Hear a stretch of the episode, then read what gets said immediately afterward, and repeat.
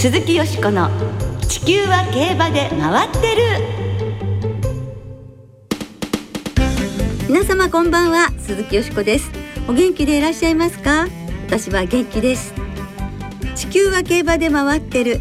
この番組では週末の重賞レースの展望や競馬界のさまざまな情報をお届けしてまいります。最後までよろしくお付き合いください。今日ご一緒してくださるのは米田元樹アナウンサーです。こんばんは、お願いします。よろしくお願いいたします。まあ盆も過ぎまして、はい、8月も半分終わってしまったの半分以上終わって3分の2が終わろうとしてるんですけれども、あと10日余りもう実ははい暦の上では秋なんですよね。そうなんですよねでも立春になった時にははいどこが秋っていう感じだったのに、毎年同じようなこと思いまさすけども。すがにお盆を越えると、はいこう空が少し高くなったような気がしたり風が澄んだような気がしたり、太陽の日差しがちょっとこう柔らかくなったような気もほんのちょっと今日しましたね。今日はいい陽気でしたよね。はいはい。はい。まあ、あともう少しですからね、暑さともね、頑張って戦ってまいりましょう。さて、今日はまずフランスの高級リゾート地、ドービルで日曜日に行われた G1 ジャックルマロワ賞から振り返ります。今年は日本から19年ぶりにバスラットレオンが参戦しました。バスラットレオンは好スタートを決めて果敢にハナへ行きました。外ラチ沿いに進路を取って果敢な逃げを見せましたが最後は失速し7着に敗れました。はい、バスラットレオンの様子がこうテレビにも映し出されたり、まあね、はい。ラジオでもこう情報が流れたりすると、ええ。あなんか元気そうだしちょっと状態いいんじゃないみたいに期待もしてて、途中まですごくなんか本当にワクワクちむどんどんしながら見てたわけですけれど、ねはい。果敢に行きましたもんね、ね。さすがにあの相手も強かったですね。はいうん。だけどあのやはりこうこの夏ナイスチャレンジ矢作厩舎の馬たちはしてくれましたよね。そうですよね。私たちはとてもこうあの夢見ることもできたしはい。楽しむことができましたね。まさに世界のはい。矢作厩舎という感じでございます。はい、ありがとうございました。ただ一方で残念なニュースが届きました、ええ。そのジャックル・マロワ賞を24年前に制した大気シャトルの訃報が17日水曜日に届きました、はい。老衰による心不全のためこの世を去ったとのこと。28歳でした。ちなみに土曜日の3つの競馬場のメインレースは大気シャトル追悼競争として行われます、はい、もうすぐにそういうことが決められました。本当に歴史に残る日本の競馬にとって大変な馬だと功績を残した馬だということがこういうところからも伺い知ることができますよね。そうですよね。外国産馬で初めて年度代表馬にね、輝いた馬でもたのですが、私はあの実は大学4年の夏休みに牧場巡りに行った時ええ。に大気シャトルに会ったんですけど、ええ大気シャトルは人懐っこくてですね、はい。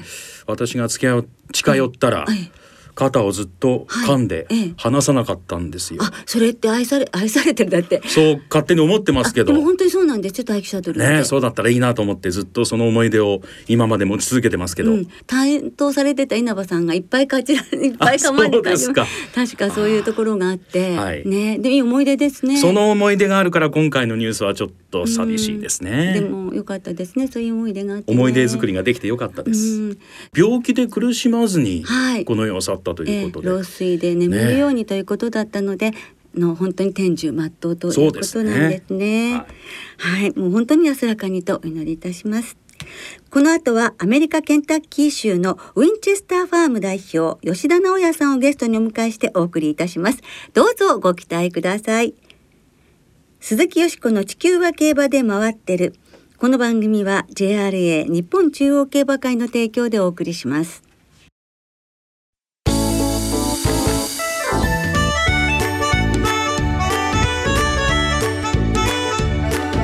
鈴木よしこの「地球は競馬で回ってる」アメリカウィンチェスターファーム代表吉田直也さんに伺うアメリカの競馬日本の競馬。今週と来週2週にわたりアメリカケンタッキー州の生産牧場ウィンチェスターファームの代表を務めていらっしゃいます吉田直也さんにアメリカの競馬日本の競馬についてお伺いいたします。ご実家は北海道の名門テンポイントを生産した吉田牧場。獣医師でもある吉田直也さんは2002年にアメリカケンタッキー州にウィンチェスターファームを開場。牧場経営の他にも世界15カ国の顧客のサラブレッドを管理。ブラッドストックエージェントとして世界中を飛び回っています。はい。お忙しい中先日昨年に続きスタジオまでお越しいただきました。今週は昨年の日米での生産馬の活躍についてそして日本のマルシュロレーヌラブズオンリーユーが優勝した去年のブリーダーズカップの話などお伺いしています。それではお聞きください。まあでも去年目にかかってから、まあ、番組でもご紹介してからはい1年、ちょうど去年の6月にお越しいただいてたのでそうですね。はい。1年ってはいなんか早かったですね。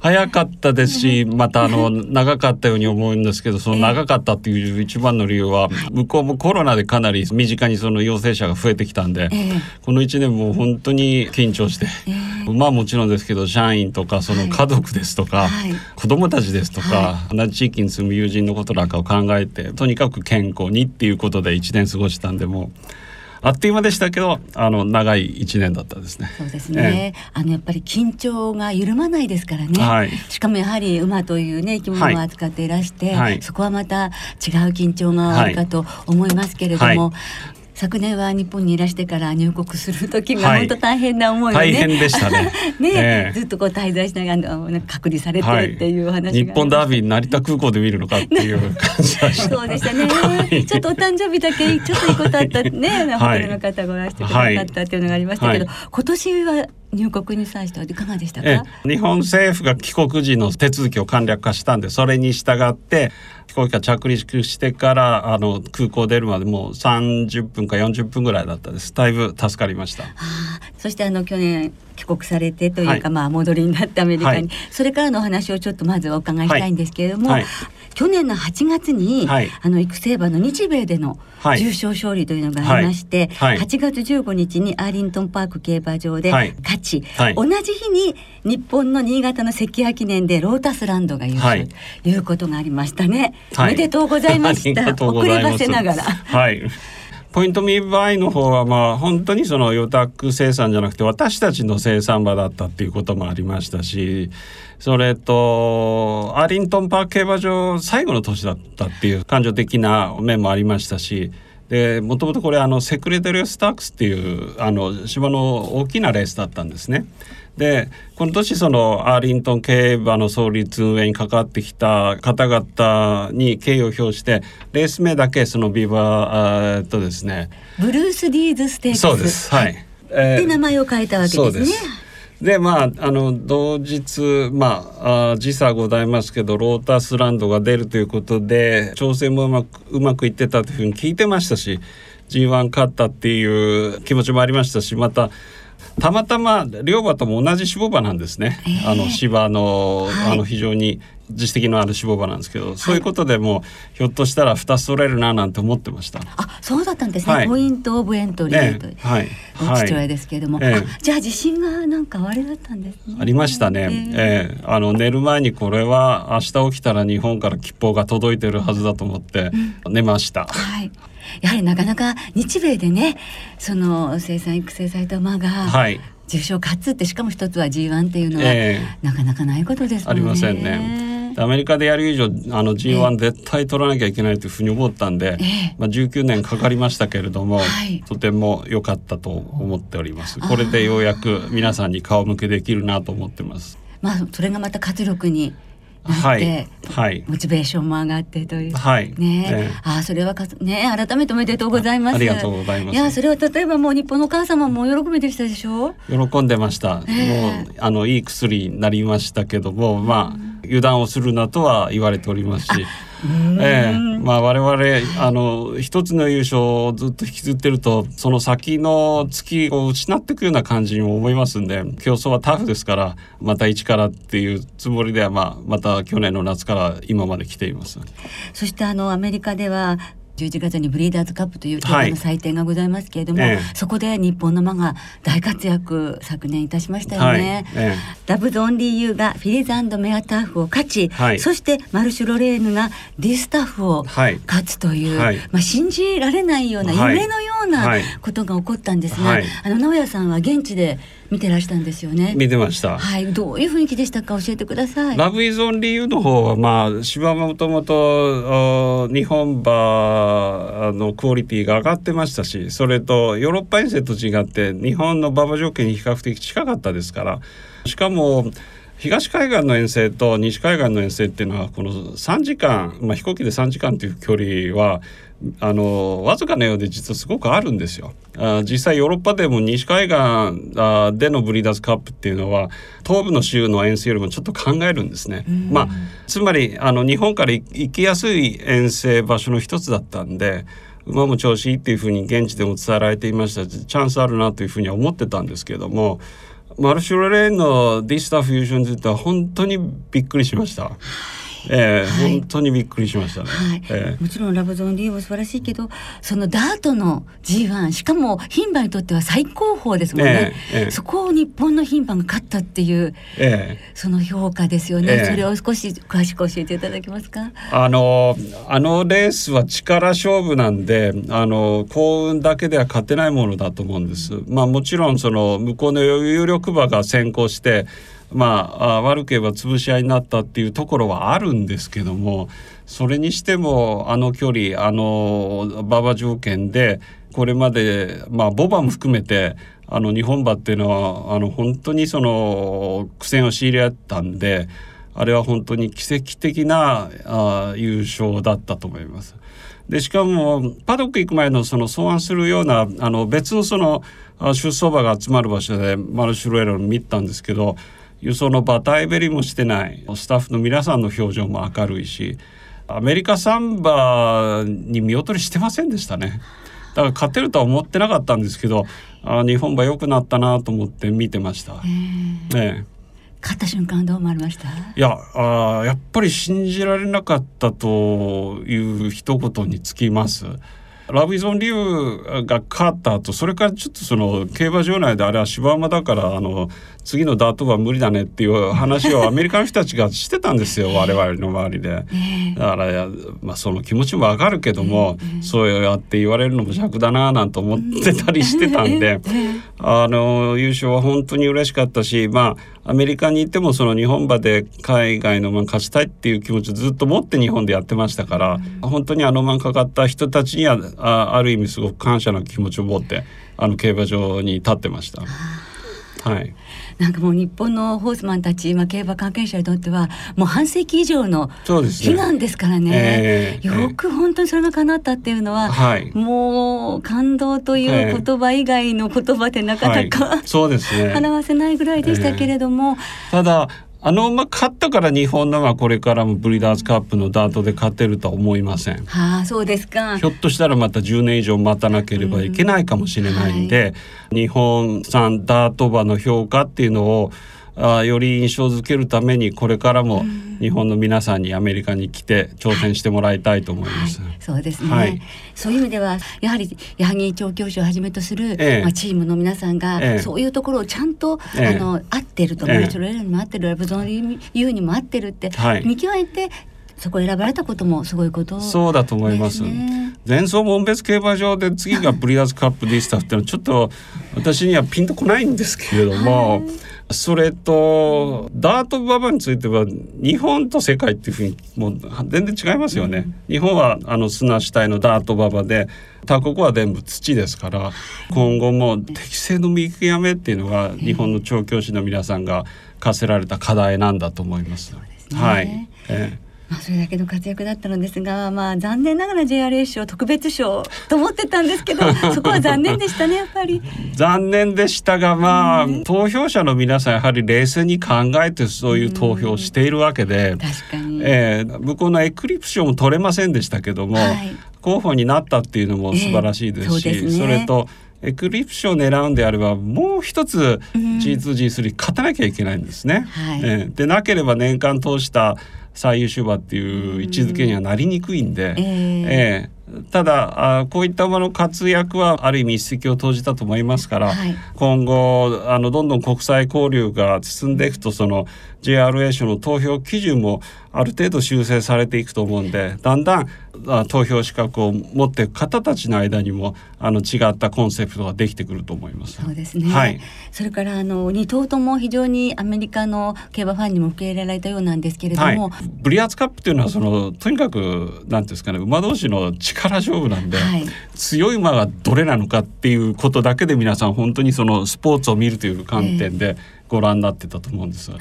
だからマルシュレーヌは直前まであの人気がかなり薄かったんでスタンド中がちょっとこう、あの えーっていうようなあー、えー ため息ばかりだったんですね。ええ一瞬それが完成に変わるまでやっぱり数秒時間かかったように思います。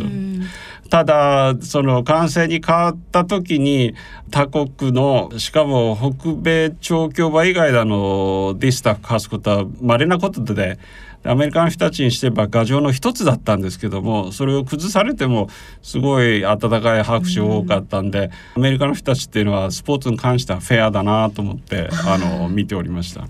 記念すべきはい。日本版が活躍したところもちゃんと観戦されてよかった、いやあれは本当嬉しかったですね。一生あの、ええ。忘れないと思います。えうん。ーその温かいということですけれども直哉さんがこう印象的なかけていただいた言葉っていうのはありますか？周りの方の反響の中で。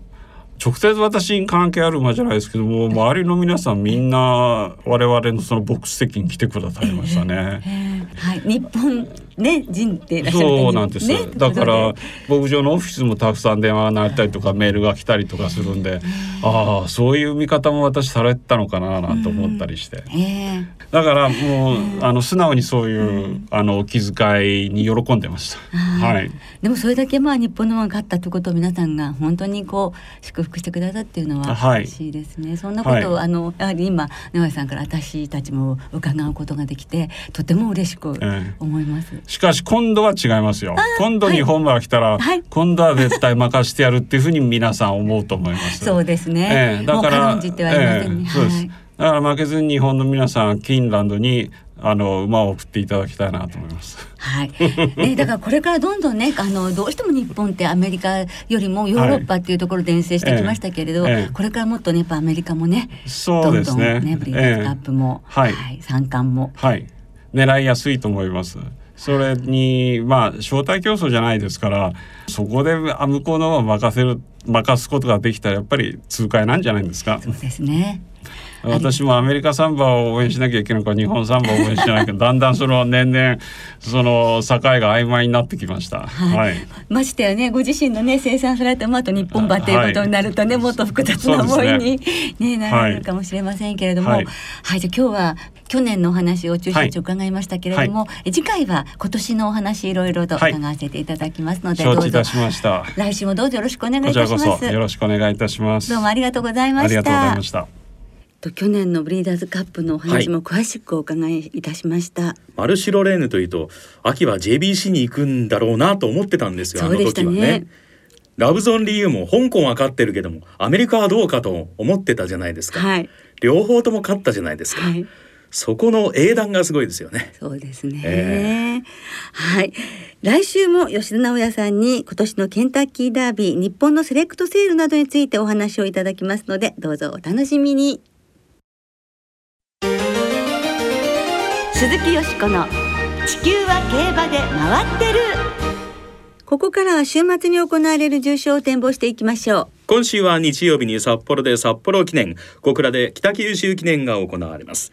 まずは日曜日に札幌で行われる芝 2000m の G2 札幌記念の展望です。サマー2000シリーズの第4戦となっていまう。す。はい。さあ19日金曜日正午の札幌の天候は晴れ芝ダートともに両のコンディション。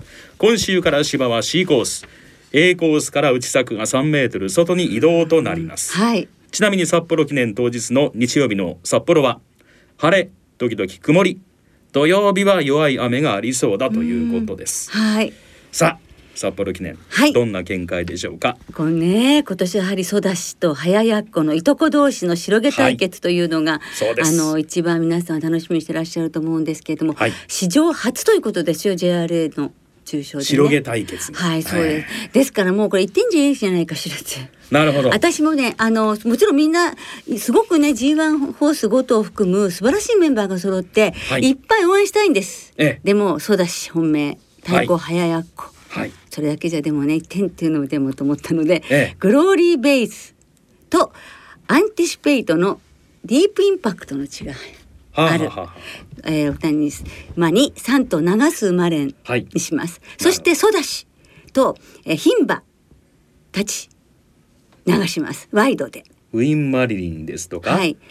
フィオリキアリフィオリキアリそれからユーバーレーベンあ。3頭にワイドで流します。あ。この2通りで行ってみたいんですがわかりました。はい、あのー中京記念を的中されています。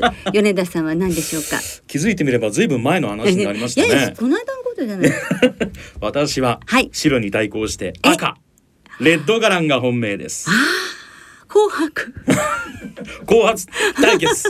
ね新潟大商店ええ。は結構自分からも引っかかっていって、で 1000m58 秒台で速い流れでえー後続に寄られてまた伸びたっていう強い競馬をしたんで今回ももしかしたら行く馬多いんでペース早まると思うんでそう侮っと。いけない馬ですよね。侮るなかれ。はい。はい。はい。赤組か重賞今年2白組か。勝してんですもんね。そうなんです、ね。白組か組でもあれですね、ええ。あのその内が良くなった馬場のところで内枠に2頭ね。そうなんですよ。同じ枠で2枠でパンサラッサとジャックドールが入りましたので、このあたりもどういうふうに展開が注目でございますね。はいそうですねさあ一方で同じ日曜日に小倉競馬場で行われる芝 1200m の G3 北九州記念の展望です、はい。サマースプリントシリーズの第4戦北九州記念。19日金曜日正午の小倉の天候は晴れ芝涼ダートやや重のコンディション。日曜日の小倉は曇り一時雨。週末はちょっとはっきりしない天気のようですね、はいさあここはどうしましょうか？私はここはですね3歳の牝馬3頭とあ5歳牝馬にしました、はい。姉御肌テイエムスパーダナムラクレアに7番のシンシティ4頭生まれんボックスです。なるほど。はい。私はテイエムスパーダ。はい。国分京介騎手に戻っても51キロという51キロことでしかも内枠4番を引いたということでこれは面白いと思います、はいさあそれではリスナーの皆さんからいただいた予想もご紹介します、はいまずは炎の男さん。札幌記念はグローリーベイズとインマリリンに期待。のんちゃんさん。札幌記念は一番人気馬が10連敗中らしいですね、うん。ジャックドールの逃げ切り勝ちに期待しています。マリコ・デラックスさん。札幌記念ソダシと早やっこの対決が楽しみ。オグリマンさん札幌記念はソダシとユーバーレーベンパンサラッサに期待。北九州記念は山菜牝馬3頭姉御肌テイエムスパーダナムラクレア、ね、ウマママンさん札幌記念グローリーベイズ本命。香港では G1 レース2勝を含む2100と好成績。洋芝ですね、はい。洋芝の香港でこれだけの成績を残しているならば札幌ではタバを圧倒するだろうと思っています、うんうんわかるわかる。勝さん札幌記念はパンサラッサ相手は白毛馬2頭北九州記念姉御肌。酒井学騎士が今週から復帰します。ということでいただいております、えーはい。さあその他中堅さん平成生まれの薮くんさんゾウタンさん、はい。三宮の独身貴族さん。氷川アナの大ファンのまるちゃんさん。浜野鳩坊さんからもいただいています。はい、たくさんの皆様から今週もね、予想い。ただいておりますが、そうなんです。えもう本当に時間のところで全てご紹介できなくて申し訳ございません。どうもありがとうございます。ありが。とうございます。なおこの番組は金曜日のお昼過ぎに収録を行っていますその後発表された出走取り消し機種変更などについては JRA のウェブサイトなどでご確認くださいまた重賞予想は番組ウェブサイトのメール送信フォームから金曜日の正午までにお送りくださいはい、お願いいたします。来週は新潟日産ステークスキーンランドカップの展望を中心にお届けします。お聞きの皆さんの予想ぜひ教えてくださいね。お待ちしています。ろそろお別れの時間となりました。今週末は新潟小倉札幌。3つの競馬場でレースが行われます。今週の2歳戦は3つの競馬場で8つの新馬戦と7つの未勝利戦。さらに札幌競馬場では2歳オープンの特別戦クローバー賞が行われその2歳戦すべてのレースは単勝がお得です。はい JRA の2歳戦全競馬場全レースの単勝を対象に通常の払い戻し金に売上の5%相当額が上乗せされて払い戻しされます。さあよしこさん今週は注目されている馬いますか？はい明日札幌5レース芝線500メートル。出ますよ。エアグルーブ一族ダイナカール一族、ペアグルーブです。牝馬お嬢ちゃま。父ドレフォン母スペシャルグループグルービットの妹ということになりますね、え期待しております。はいさあ今週も新潟札幌小倉3つの競馬場ともに事前に指定席あるいは入場券をネット予約された方がご入場いただけます。また事前予約なしで入場できる当日現金発売入場券も発売されます。ただし札幌記念が行われる日曜の札幌競馬場では当日現金発売入場券の発売はありません。札幌記念が行われる21日日曜日の札幌競馬場へは事前にインターネットで指定席か入場券を購入した方に限りご入場いただきます、詳しくは JRA のウェブサイトなどでご確認ください、はい、よろしくお願いいたします。まあ馬券も取りたいんですけれども、は栄養と睡眠をたっぷりとって、大事ですはい、体調を崩さないようにして皆さん競馬をお楽しみください。お相手は鈴木よしこと、米田元樹でしたまた来週元気にお耳にかかりましょう。鈴木よしこの地球は競馬で回ってるこの番組は JRA 日本中央競馬会の提供でお送りしました。